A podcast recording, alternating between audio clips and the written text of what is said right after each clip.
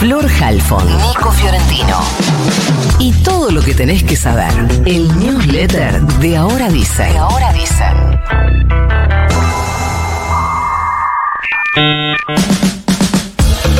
El acceso al área de cataratas en Misiones está restringido por una fuerte crecida registrada en el río Iguazú. Se están evaluando los daños causados en las pasarelas, pero piensen que los niveles de agua, escucha esto, están por encima, o sea, lo normal o lo habitual, más que lo normal, es 1300 metros cúbicos por segundo cayendo de las cataratas, ¿no? Vos quédate con el número 1300 metros cúbicos por segundo. ¿Cuánto hay ahora? Eh, 1300 metros cúbicos por segundo. Porque me dijiste que me quedé con ese. 18.000 Ah, metros cúbicos por segundo. Son muy vistosas las imágenes que muestran cómo se dieron las pasarelas de las cataratas, así que se avisó que aquellas personas que hayan adquirido sus entradas para visitar el parque en la jornada de hoy van a poder reprogramar dentro de un plazo de 12 meses y después de última sacar el pasaje cuando puedan, porque la entrada se la puede reprogramar. Y bueno.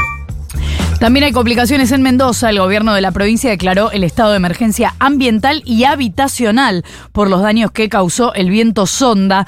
Entre 2.500 y 3.000 hectáreas fueron afectadas por los incendios que empezaron el sábado y que obviamente están arengados por este viento. La provincia está en alerta. Las fuertes ráfagas vienen provocando incendios en distintas zonas. Hubo evacuaciones, cortes de energía, voladuras de techos y caídas de árboles. Ayer las clases fueron suspendidas y las condiciones meteorológicas obligaron a cerrar el paso Cristo, Redentor, eso quise decir, en la frontera con Chile. Ayer el Tribunal Oral Federal de Neuquén empezó a juzgar a cuatro guardaparques acusados de homicidio culposo porque supuestamente incumplieron los deberes de funcionario público y causaron lesiones gra- graves. Y hay además dos imputados que son prestadores turísticos, porque lo que se investiga es la muerte de dos nenes menores de 7 años por la caída de un árbol en el camping Lolen ocurrida en 2016. En 2019 los acusados habían sido sobreseídos, la resolución fue apelada. Esto tiene que ver con que se supone que no cuidaron lo suficiente el parque. En 2016 el acceso a los parques nacionales de todo el país se va a ver afectado mientras dure este juicio porque hay medidas de los trabajadores de la Asociación de Parques Nacionales que dicen, che, pero nosotros tenemos un límite en el cuidado de los parques. Si se cae un árbol ya no es nuestra responsabilidad. Este jueves, por ejemplo, no se va a permitir el acceso a los senderos en la mayoría de los parques.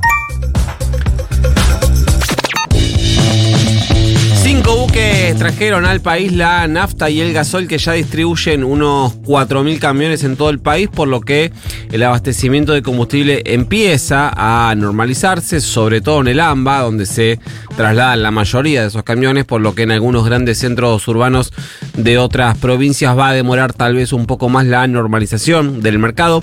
Además de esto, hay otros tres, eh, tres buques perdón, prestos para descargar próximamente.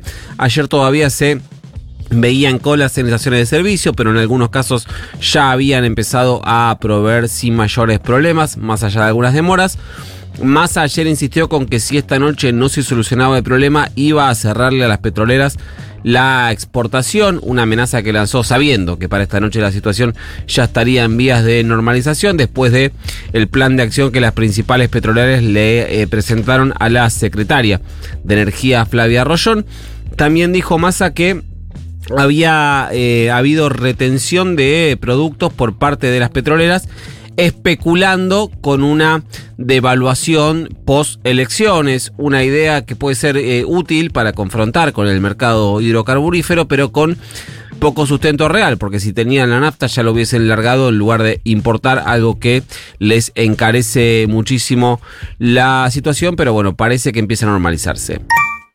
Ayer concluyó el escrutinio definitivo en La Plata y Julio Alac volverá a ser intendente de la capital bonaerense. Según el recuento, se impuso por poco más de 1.600 votos, una diferencia eh, aún mayor que la que le había asignado el escrutinio provisorio, que era algo así como, si no recuerdo mal, era 1409, eh, estoy casi seguro. El problema es que el actual intendente, Julio Garro del PRO, todavía no reconoció la derrota y sigue impugnándola elección, por lo que si bien ya se oficializaron los resultados, lo que aún no se hizo oficial es la consagración de ALAC, actual ministro de Justicia de Axel Kicillof en la provincia de Buenos Aires. Un dato muy pero muy interesante es que en el padrón de extranjeros que viven en La Plata, ALAC le sacó a Garro unos 5.000 votos de diferencia, por lo que eh, si no votaran los extranjeros, ya que ganó por 1.600 votos, hubiera perdido la elección. Ayer siguió bajando el dólar, el blue, unos 10 pesos, cerró a 970. Todo esto con el cueverío del microcentro completamente intervenido por operativos. Ayer vi eh, multiplicidad de fotos en medios y redes sociales que sacó la gente de agentes de la FIB, de la aduana, de la CNB, lo que sea, patrullando, entre comillas, la eh, peatonal Florida, que es como el epicentro de las cuevas de la City porteña. Con esa decisión de masa de salir a jugar fuerte en el mercado ilegal, se logra contener el precio del blue, al menos por ahora, pero con una salvedad, y es que no hay muchas personas consiguiendo el blue a ese precio que supuestamente está el blue, que es 970 pesos. Lo que termina pasando es que el riesgo de eh, venderlo, trasladarlo, se van a otro lugar, etcétera termina eh, repercutiendo en el precio por la, o la, no sé si llamarle precio a lo que eh, se paga por un dólar blue, pero a la cotización y se eh, está consiguiendo arriba de mil bangos, pero bueno, el que quiere mm, em, ver de que le cueste.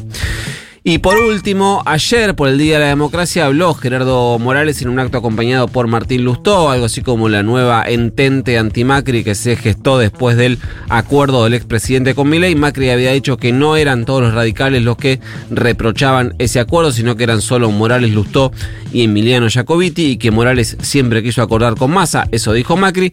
Ayer le respondió Morales, dijo Macri se ha convertido en el jefe de campaña de Milei y además dijo dos cosas. A que todo radical que vote a Milei traiciona a Alfonsín. Y B, que todo lo que tenga que hacer para que no gane Milei, lo voy a hacer, dijo eh, Morales, porque cree que un gobierno de Milei sería un gran riesgo para la democracia. ¿Mandamos el newsletter? Mande nomás. Y se va. You've got mail.